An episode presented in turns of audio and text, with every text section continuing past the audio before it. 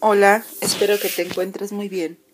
Sin duda alguna, conocer, saber, informarnos acerca de aquello que nos lleva a sentirnos mal, que nos provoca inquietud, enfermedad, confusión, es una gran herramienta para poder eh, ir integrando esa experiencia que estamos pasando por el momento, porque nada es para siempre, eh, desde una visión más clara. Cuando yo desconozco lo que me sucede, eh, seguramente voy a empezar a vivir con mucha inquietud. Cuando conozco lo que me sucede, me informo y, trabajo en ello, muy posiblemente voy a reducir la inquietud que me provoca el que, el que ese ataque de algo llegue para poder enfocarme específicamente en el por qué y para qué está llegando y cómo trabajar en ello. Eh, en muchas ocasiones tenemos eh, exacerbado, exaltado cierto aspecto pues de nosotros, ¿no? Puede ser a veces un elemento como por ejemplo el fuego y se refleja en nuestra piel, sintiendo mm, irritación, eh, sarpullido, algo así, cosas así. Pero eh, a veces no es tan palpable en la piel, ¿no? En un, en un órgano, pero también es una exacerbación o bien una hipersensibilidad. En este caso, la ansiedad es una hipersensibilidad de nuestro sistema nervioso, es decir, que está sumamente eh, alerta, sumamente eh, sensible eh, a cualquier cosa. Los expertos, algunos, dicen que la ansiedad no es una enfermedad, sino más bien es un rasgo de personalidad y que muchas veces se debe a estados emocionales temporales. Esto suena un poquito a repetición porque todas nuestras emociones son temporales, todas. Por más enojados que estemos, no hemos estado enojados toda la vida. Por más felices que hemos estado, no hemos estado felices toda la vida. ¿Por qué? Porque las emociones son em, cambiantes. Entonces, si un experto nos está diciendo que la ansiedad que estamos sintiendo se debe a un rasgo de personalidad basado en una emoción temporal, ¿qué nos está diciendo? que tiene eh, muchas posibilidades de que no sea algo que suceda toda nuestra vida y que podemos trabajar en ello. Eso es lo mejor, la mejor noticia. Eh, la ansiedad es necesario aprender a pues administrarla, integrarla en nuestra vida. Eh, para ello necesitamos justo lo que comentábamos hace un momento, conocernos, conocer cómo estoy pensando, conocer cómo hilo mis pensamientos y cómo me comporto y cómo hilo mis comportamientos y a partir de ahí cómo estoy, está, mm, estoy creando mis em, estructuras tanto de pensamiento como de comportamiento. Obviamente aquí yo también incluiría la parte de nuestro pasado. ¿Qué tanto aquello que no hemos sanado en nuestro pasado nos sigue haciendo ruido y es condicionante para que hoy reaccionemos de cierta forma ante algo que se parece a lo que nos va a causar dolor, que se, parece a aquello que nos va a causar incomodidad. Siempre es bien importante también hacer este proceso, no solo enfocarnos en el momento presente. Así que vamos hoy a trabajar con algunos puntos que podemos eh, aterrizar para que nos ayuden a mejorar estas condiciones que nos generan ansiedad. Entonces, primero que nada sería todos los días no ver el conocerme a mí mismo, a mí misma como hay un trabajo de toda la vida que sí lo es, pero en este caso eh, lo que no queremos es que el autoconocimiento se vuelva una meta, un pensamiento de obsesión, de cómo le voy a hacer, o ya lo quiero hacer, o qué más tengo que hacer. Es decir, no queremos que el remedio se vuelva causa de ansiedad.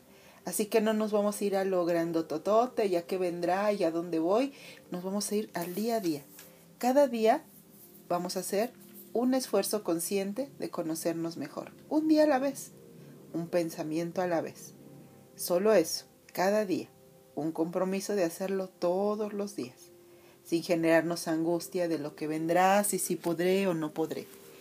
Ese sería el primero. Luego, es importante que estemos muy conscientes en una hojita, en una libreta, podemos anotar y podamos observarnos en qué ocasiones, en qué circunstancias, bajo qué mm, cuestiones nuestra mente se pone en un estado sobredimensionado. Empieza a ponerse ansiosa, catastrófica, angustiada, desesperada y vamos anotándolo, detectar y anotar para ver cuáles son las constantes y podamos trabajar sobre ese tema. Luego, igual lo mismo, ¿eh? No, no buscando a futuro y respuestas eh, absolutas, sino un día a la vez. Tercer punto, eh, regresar a la respiración. La respiración ya la había comentado, detenernos, tocar la zona de nuestro estómago, arriba del ombligo, la mano, una mano, dos manos y comenzar a hacer respiraciones profundas que muevan nuestra mano cuando inhalamos, la mano se mueve con la pura respiración hacia arriba y cuando exhalamos nuestra mano baja. Una respiración tan profunda que genere olas de movimiento en la zona donde estamos poniendo nuestra mano y permitirnos contar al menos de 10 a 20 respiraciones así tres veces al día va a ser como un alimento, ¿eh? No es de no tengo tiempo. Claro que hay tiempo tanto para respirar, para comer, para encontrar momentos para nosotros. Luego, eh, bueno, lo que he comentado mucho, nuestro, nuestro diario, pero en nuestro, en nuestro cuaderno no solo vamos a anotar eh, todo aquello que vamos detectando, frases, lo que vamos descubriendo, también vamos a separar unas hojas en nuestro diario con un separador donde vamos a poner este todo el amor que pongo en mí, mis triunfos y avances de cada día. Y ahí vas a ir anotando esos pequeños triunfos cuando te das cuenta de, de algo, cuando te percibes que estás empezando a darte cuenta que tu mente se pone inquieta, cuando respiras y te das cuenta que lograste desvanecer ese conato de, de ataque de ansiedad, todo eso y todo lo que tú sientas y consideres un triunfo y un avance de cada día. Es también muy importante que te pienses mm, como alguien que ya tiene esta capacidad de estar en paz, de estar en plenitud, de tranquilidad. No que vas para allá, sino que ya estás ahí y estás recordando cómo serlo, ¿ok? Eh, dentro del budismo se nos enseña en una de las, de las escuelas eh, que todos somos budas. Entonces, como ya eres un Buda, pues te tienes que comportar como un Buda. Ya no tienes que luchar por nada, no, basta de luchar, basta de que lo que me falta, ya lo eres, ahora solo tienes que comportarte acorde a él. Y eso es muy bonito porque nos da esperanza. Entonces aquí puedes empezar a pensarte así, como una, una persona, un ser que ya tiene este espacio eh, liberado de angustia, de ansiedad, de sobredimensionar cosas y vivir así cada día, como si ya, ya estoy bien, ya no tengo por qué temer a la ansiedad. Y a ver cómo te vas sintiendo. Yo sé que para muchas personas esto puede sonar absurdo, pero no lo es. ¿Ok? Eh, otra más, cada semana darte una, un espacio de una sesión como si te dieras una terapia. Igual, yo sé que no tienes tiempo, yo sé que de pronto nos sentimos muy ocupados, pero pensémoslo así. Si tuviéramos una amiga, un amigo con quien nos gusta salir mucho, claro que encontraríamos el tiempo.